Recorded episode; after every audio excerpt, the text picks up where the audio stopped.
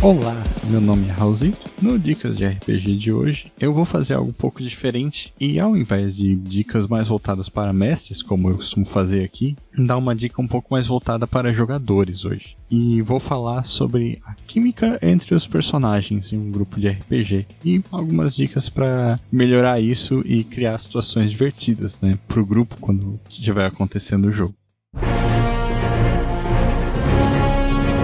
O Dicas de RPG é um oferecimento da Toca do Tabuleiro. tocadotabuleiro.com. Compre seus RPGs e board games e garanta a sua diversão. A primeira delas é conheça os outros personagens. É bem normal quando a gente está jogando RPG, principalmente quando a gente está começando a jogar com um personagem novo, né? Tipo, começando uma, uma nova campanha ou uma nova aventura, às vezes com outro personagem a gente ficar focado em desenvolver a personalidade, em desenvolver os trejeitos do nosso próprio personagem e, e prestar atenção nisso. É, mas é legal, assim, nesse momento, principalmente nesse momento inicial, se abrir um pouco e ver o que os outros jogadores estão tentando criar para os personagens deles. Porque entender a personalidade dos outros personagens vai te ajudar é, a ver como o teu personagem ia lidar com aquelas pessoas. Porque grupos de RPG, eles tendem a ser muito heterogêneos, no sentido de que os personagens são muito diferentes um do outro, né? Então, tu pega um, um grupo típico de D&D, vai ter lá um, um, um humano bardo, um anão feiticeiro, um, um tiefling bárbaro, assim, são pessoas muito diferentes, com é, personalidades muito diferentes e backgrounds muito diferentes, é, origens muito diferentes, né? E que certamente vão se desenvolver de uma maneira diferente. Assim, então, entender é, a personalidade que os outros jogadores estão tentando construir para os seus personagens vai ajudar a tu conhecer é, melhor o teu próprio personagem também. E o que nos leva direto à segunda dica que eu gostaria de dar, que é crie situações legais para interpretação com os outros personagens. E quando eu digo crie situações, é nesse sentido, sabe? Às vezes é, tentar entender como os outros personagens reagiriam e criar uma situação, digamos assim, servir de plataforma para tu criar um momento legal de interpretação para outro personagem, né? Por exemplo, voltando ali no, no exemplo do, do grupo bizarro de D&D que eu tinha dado antes, que eu tinha falado, Tiflin, Tiflin Bárbaro, eu acho que foi isso. É,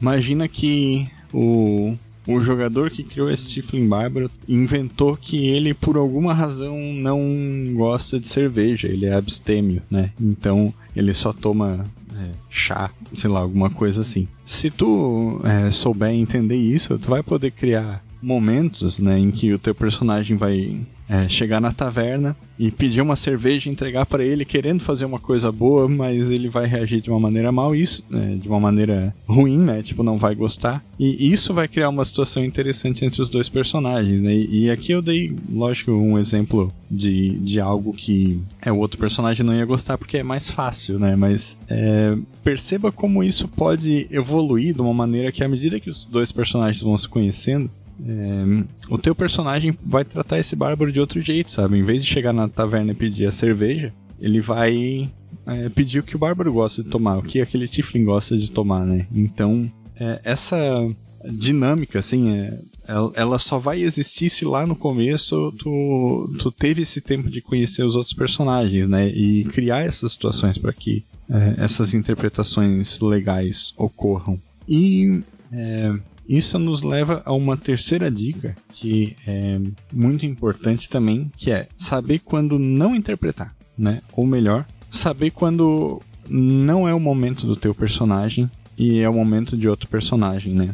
Às vezes acontece. E isso eu vou dividir em, em, em duas partes, tá? Uma é, em on e uma em off, digamos assim, né? É, em jogo ou em on, às vezes, tipo, o mestre cria uma situação que é claramente voltada para um personagem, né? Então, ah, pega um, um, inimigo do, da história de um dos personagens e coloca na campanha, assim. Daí, tipo, tá lá o, o Tiflin Bárbaro é, confrontando o, o feiticeiro que destruiu a vila dele, assim, tá? Aquele momento super dramático. E quando esse tipo de coisa tá acontecendo, às vezes é importante saber que, que não é o momento do nosso personagem ali, né? Então, é, as, é claro que é, no, isso não quer dizer no sentido de ficar quieto não falar nada, sabe? Mas às vezes, tipo, é, o, o teu personagem fazer alguma coisa que ele faria, tipo, oferecer ajuda, tipo assim, ah, vamos junto enfrentar esse cara, não sei o que, mas é, a partir do momento que o outro personagem, que o personagem principal dessa cena tá, tá agindo,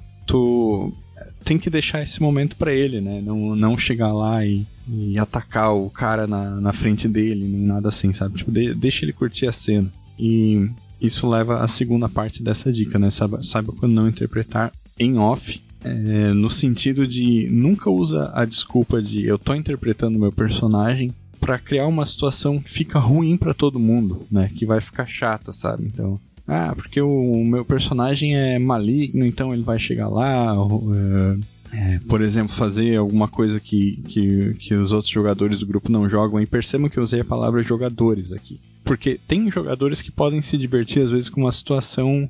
É, com, uma situação ruim de forma leve, né? Então, tipo, ah, o teu personagem é um malandro que gosta de passar a perna nos outros, daí ele vai lá, é, divide o tesouro de uma maneira é, errada, digamos assim, sabe? Tenta ficar mais para ele, tenta passar a perna nos outros. E assim, se o grupo tá se divertindo com isso, é uma coisa muito legal. Mas se é, tu vê que o grupo não tá gostando dessa abordagem, que o grupo não vai gostar dessa abordagem, é, segura isso, né? tenta pensar num, num, numa desculpa mesmo pro teu personagem parar de agir desse jeito. Porque a diversão do grupo é mais importante do que a tua diversão individual. É isso, eu espero que essas dicas tenham ajudado de alguma forma e agora eu passo o dado para o próximo mestre ou para o próximo jogador.